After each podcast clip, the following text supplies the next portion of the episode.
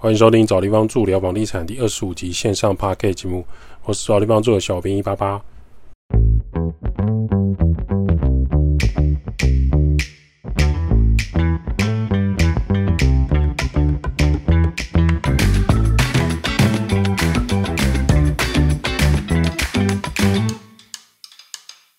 找地方住聊房地产。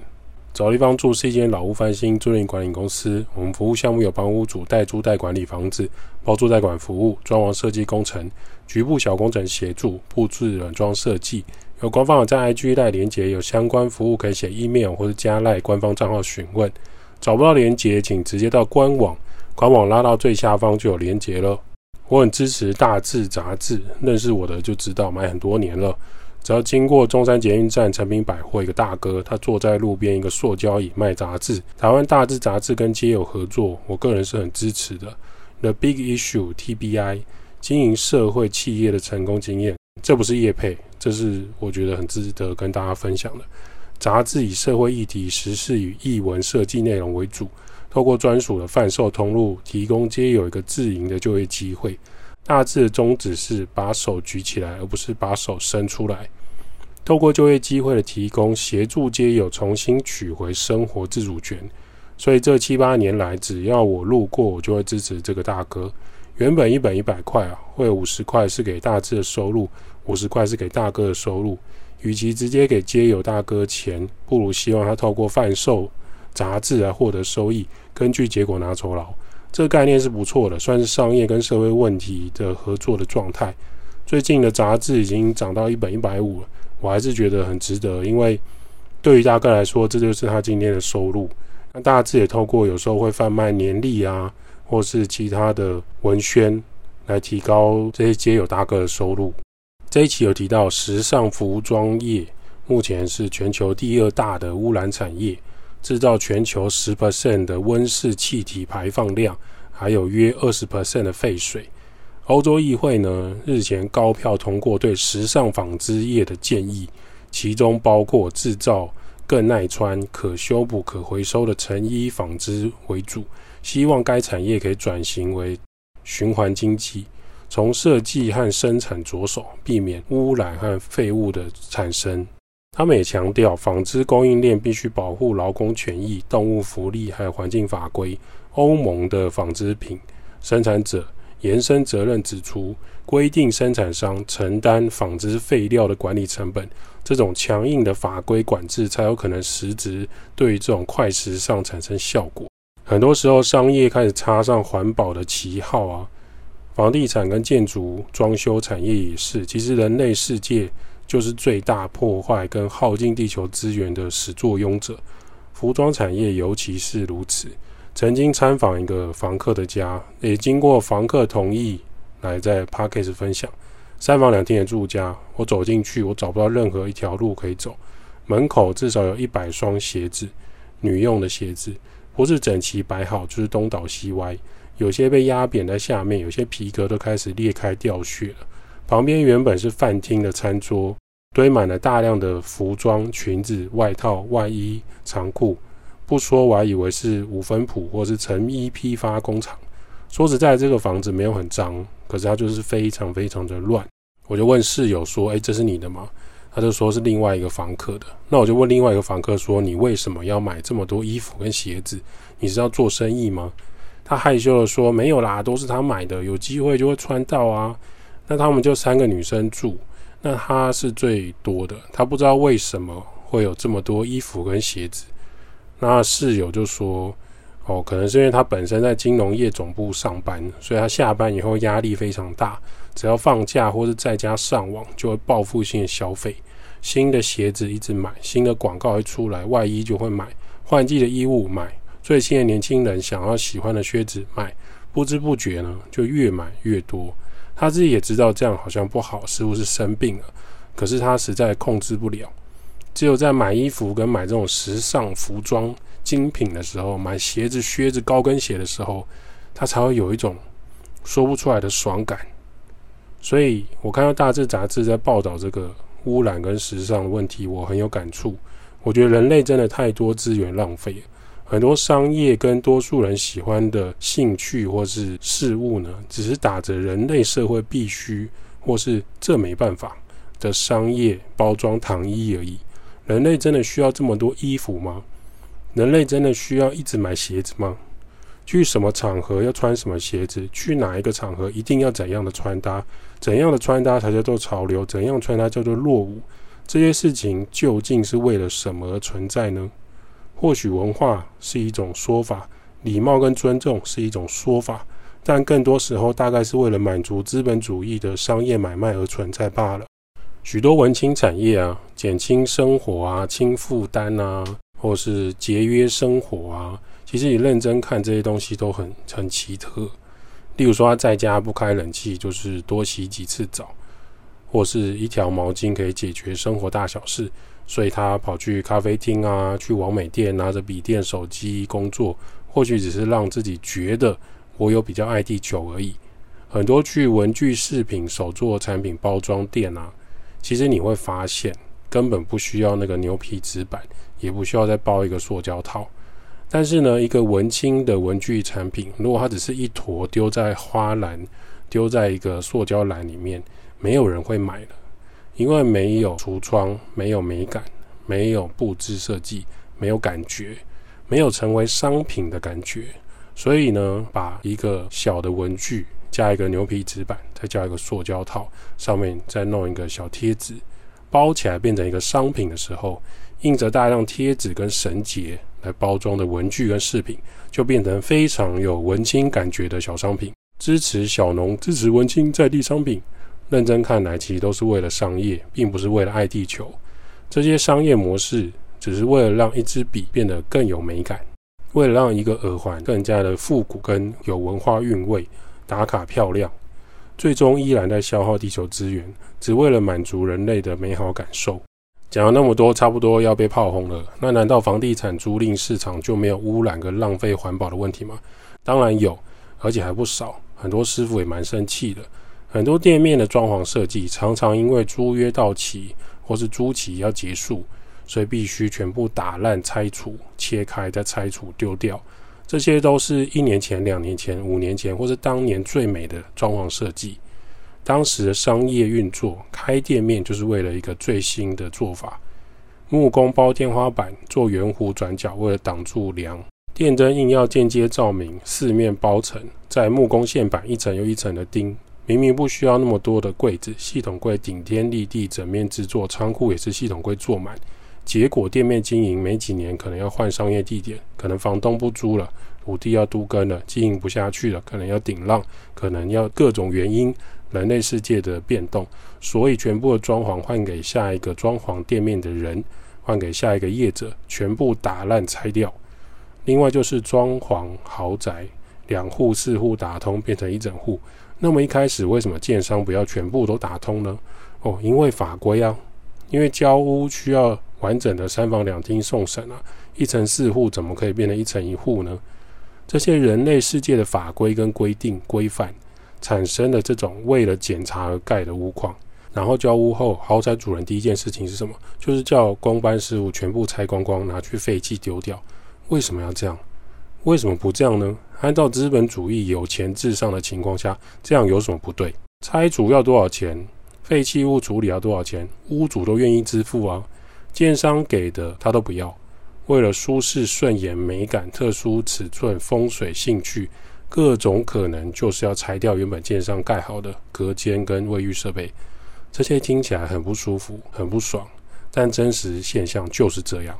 因为屋主想要的可能是知名欧洲设计师的卫浴设备，并不是日本制或台湾制的建商卫浴。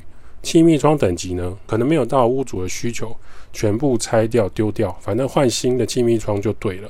我们曾经有一场暗场的师傅有说，他业主他是一个非常有名的大导演，那他的家做好之后，过两周，那设计师就过来跟他们说，呃，客厅到。主卧的部分全部拆掉，然后师傅我就想说，那我前几天在那边收尾，在那边清洁是搞什么？他说反正不管，大导演不喜欢，全部拆掉重做。然后那个案子又拖了九个月，最后才把那个房子做好。重点是那个大导演其实他目前大部分时间都在中国发展，他很少回来台湾，所以那个房子其实很少人在住。但是对他来说没有关系，反正就是要把房子做到他心满意足的程度就对了。但是师傅们心里是很不是滋味，他刚做好的东西，对你是会再付一次钱，可是他刚做好的东西，马上又要拆掉重弄，他的心里真是五味杂陈。站在人类世界来看，政府规定、人情味、美感、品味、法律、社会、资本主义，站在人类的业者、下一个业者、下一个自住的屋主，这些都合情合理。事实上，就是在破坏地球，滥用大量的资源。这些事情都说出来，没有人愿意承认。就算知道，有说啊，那没办法，必须的嘛。认为这真的没办法，或者说我就是不喜欢粉红色，我就是不喜欢绿色，所以全部拆掉重做，应该的吧？人类真的是地球最大的威胁，不要再骗了。气候变化或许是人类进步社会产生之后的副作用，反正没办法。人们喜欢美美的咖啡店。干净明亮的面摊，木造有质感的烧肉店，喜欢有美感、冷气很强的卖场跟百货商场，最好停车位很大。原本是泥土，全部用水泥弄起来，再铺 PU，让人好停停车。人类喜欢最新最潮流的衣服，最时尚的穿搭，最美的鞋子，最高的靴子，最屌的球鞋，最厉害的球衣，这些都是商业行为包装下的荒唐。人类其实都在合理化自己的行为，飞机、汽车、石油产业都是人类必须的，或许无法否认。在环保标签下，其实很多事情看起来正确，只是大正确、小正确，一点点坏，坏透了，还好吧？我有用纸吸管啊，我出门有带塑胶袋，我用纸袋啊，这些都只是在环保标签下心里舒坦一点点而已。那么最终我们还是只能看着自己的生活了。就是过得开心比较重要，大家生活压力已经这么大了，尽自己一份心力爱地球，有做总比没做好。纵使那种矛盾心态跟大前提的情况下，所以我们在做包租代管或者代租代管，或是今天你要装潢或老屋翻新，通常我们还是会建议，就是如果可以最小程度的装潢就可以了。例如说厕所漏渗水，水管已经老化，都埋在墙面里面，埋在地板里面，那当然要敲开更换。电力系统会危险，危害到人类安全，那当然要换。窗户如果是木窗，已经不符成本，已经白蚁都蛀掉了，没有办法再抵挡大雨跟台风的声音，要更换也可理解。这些都是必须的装修范围，那么就要做。可是木工包天花板，为了遮管线，为了遮梁柱，木工大量的柜体、系统柜大量的顶天立地的制作，这些真的需要吗？可能就需要再思考看看，如果是出租跟自住的装潢，去找到一个平衡点很重要。人类最终还是矛盾的，这一点不会改变。人类的破坏地球是很该死的，但是小老百姓也许只能做到最少的污染、最少的破坏，保留古老的智慧。也许这是老屋翻新和局部装修最挑战的部分，但我们愿意尝试。讲完对于时尚跟房地产的环保问题。我们接着来聊一下装潢估价为什么要先收费？这是高雄豪哥的文章发表，我们非常有同感。关于室内设计师啊，同胞聊到出门外出丈量场地要不要收费，他曾经跟北部同业室内设计装潢业聊天，北部室内设计公司目前都是会收一个丈量费，避免做白工。他建议南部的豪哥也可以这样做。后来豪哥就跟这个北部设计师说，因为南部的民情的关系，目前出门收丈量费这件事情蛮难推动的，所以他后来就至今都没有做。在这个万物皆涨，只有薪水不涨的通膨时代，业主必须要在预算里面锱铢必较，才有利润发给师傅，才有利润养养家活口。所以呢，想早点知道自己的装修费用是必然的，但是又不想要付丈量估价费。免得到时候觉得来丈量的设计公司规划服务不好，白白付了这个费用。但是你回过头来来想，设计公司也不想白白花时间帮你丈量画图啊。规划好之后，业主又用了各种理由不做，或是失联、传赖不回、打电话不接，又拿着你的图呢去找其他的室内设计师或统包去杀价，找更便宜的制作。很多时候都是工班师傅的重叠回报说：“哎，那个图不是你画的吗？”那这真的就很尴尬，这样设计公司投入的时间和人力成本也是非常伤的。所以豪哥也常常在思考说，在这两个地方拉扯，到底要不要收丈量的费用？毕竟他当时也是思考说，刚开公司的时候，真的是跑了很多白工，到处量量现况都放样，图都画好了，平面配置图也都做好了，调整又调整，出了报价单就没下文了。然后偶然经过那个案子的时候，发现已经开工了，而且做的跟当初画的图有点像，心里就非常难过。经过几年之后呢，公司日渐稳定扩大。花了一段时间把流程建立起来，SOP 流程。现在出门，他们都是三个人一组，到现场一个人负责接洽聊聊，一个人拍照记录，一个手绘现场现况。回到公司再转换成数据个人记录，加速了丈量作业时间，就可以做放样，就可以把刚刚讨论的配置图加进去。透过数据化的系统，就可以得到一个差不多的出估报价单。因为现场还是有很多实际的东西是制作之后才会知道的。做成简报跟业主开会报告，就可以缩短这个丈量时间和花费的人力成本。所以呢，对于先收丈量费这件事情，豪哥跟找地方住都觉得没有对错。每一间公司都有自己的营运状态，我们也是曾经从真心换绝情的心路熬过来的。只有把自己做到最好，检讨自己做不好的地方。那坚持我们自己想要做的东西，相信每一间设计、室内设计或是统包团队都可以找到自己的天地。找地方做的老物翻新也是会收一笔丈量跟估价费用，原因很简单，师傅人员到现场丈量画图，还要询问各建材行的成本，计算数量，到底是要几箱的瓷砖，到底是要多少块的砖头，木头呢是要交几米的，多少厚度的，是需要花很多时间预估的。现在成本价格并不是每年固定，很多原料厂商并不喜欢一直被问价格，而没有找他们进料。那收这笔费用呢？双方都好做事情。如果你只是想要比价比稿，想要找最便宜的，没关系，至少图面尺寸、详细材料的估价单你都买走了，都给你了，银货两讫。那如果后续要给我们的师傅团队装潢师做，就会在完工款项扣掉这一笔丈量跟估价费用，所以本质上对于一开始就想要找我们师做的业主，这估价跟丈量费用还是免费的状态，并没有损失的。找地方住，每个人需要找一个舒适的地方住，代租代管、包租代管、装修工程、布置设计。p a r k a s 分享租屋投资房地产，如果对房地产相关、房东房客装修有任何问题，欢迎 p a r k a s 五星好评留言，小编收集之后会在节目上跟大家做 Q&A 分享喽。拜拜。